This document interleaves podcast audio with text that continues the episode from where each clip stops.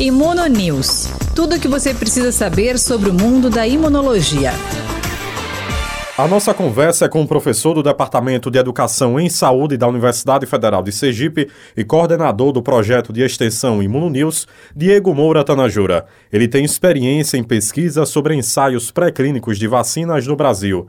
Seja bem-vindo, professor. Qual é o tema da nossa coluna de hoje? Olá, caros ouvintes. Hoje vamos falar sobre as vacinas Butanvac e Vessimune e o soro anti-Covid. Primeiramente, é importante diferenciar a vacina do soro. A vacina gera imunidade ativa. Isso quer dizer que ela vai ensinar o nosso corpo a produzir anticorpos e células de defesa contra o vírus. A vacina tem a capacidade de gerar memória imunológica, que é a propriedade do nosso sistema de defesa em responder com maior magnitude e rapidez frente a futuras infecções. O soro, por sua vez, gera imunidade passiva, ou seja, o soro entrega para o nosso corpo os anticorpos prontos e, por isso, não gera memória imunológica. Ele é utilizado para o tratamento de doenças e as vacinas para prevenção. Um não é melhor do que o outro. Na verdade, eles possuem aplicações diferentes. No caso de uma emergência, quando não existe a possibilidade de aguardar-se o tempo necessário para que a vacina induza a resposta protetora, faz-se uso do soro. Este é capaz de fornecer proteção imediata. Temos como exemplo de utilização do soro aquele que é usado contra o tétano, contra a picada de cobras e de escorpiões. No caso do tétano, mesmo após receber o soro, o paciente deverá ser vacinado, pois o soro não induz memória imunológica.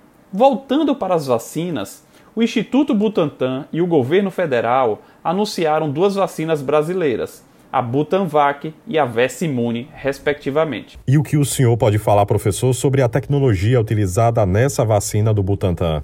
A Butanvac utiliza duas tecnologias: a de vírus inativado, como a vacina da gripe, como a Coronavac, e o vetor viral, como a utilizado na vacina de Oxford e na Sputnik V.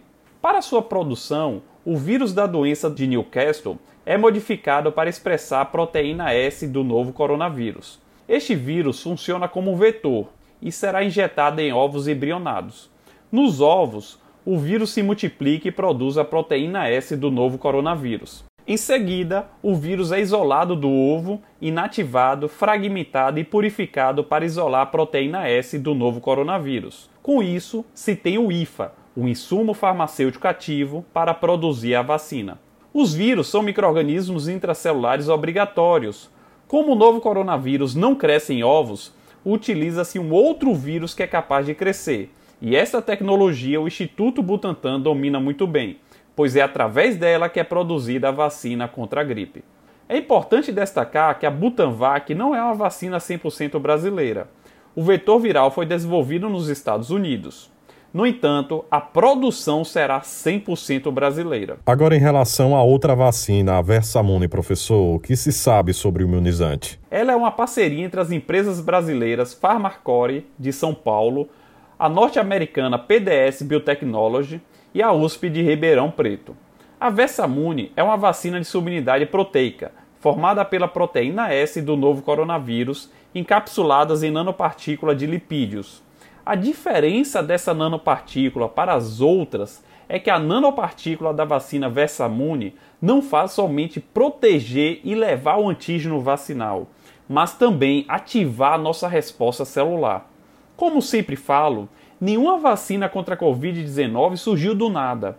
A Versamune, por exemplo, foi uma adaptação de uma vacina contra a tuberculose em desenvolvimento por pesquisadores da USP de Ribeirão Preto. E aí eu já aproveito para emendar a pergunta, professor: qual é o lugar do cavalo nessa história? Este soro é produzido a partir do plasma de cavalos. Para isto, os cavalos são vacinados com o vírus inativado e começam a produzir anticorpos. É importante destacar que a vacina não causa danos nos cavalos e nem doença. Em seguida, coleta-se o plasma e faz a purificação desses anticorpos para fazer o soro anti-Covid. O soro será utilizado para amenizar os sintomas da Covid-19. No entanto, ele não será aplicado a todos os pacientes. O soro será utilizado em pacientes com infecções recentes e com maiores chances de progredir para doença grave.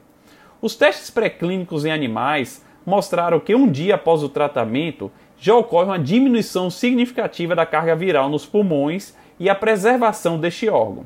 Em resumo, o soro é para tratamento e a vacina para prevenção da Covid-19. Professor Diego Moura Tanajura, foi muito bom ouvi-lo aqui na Rádio UFIS FM. Até a próxima. Obrigado e até a próxima. Imuno News. Tudo o que você precisa saber sobre o mundo da imunologia.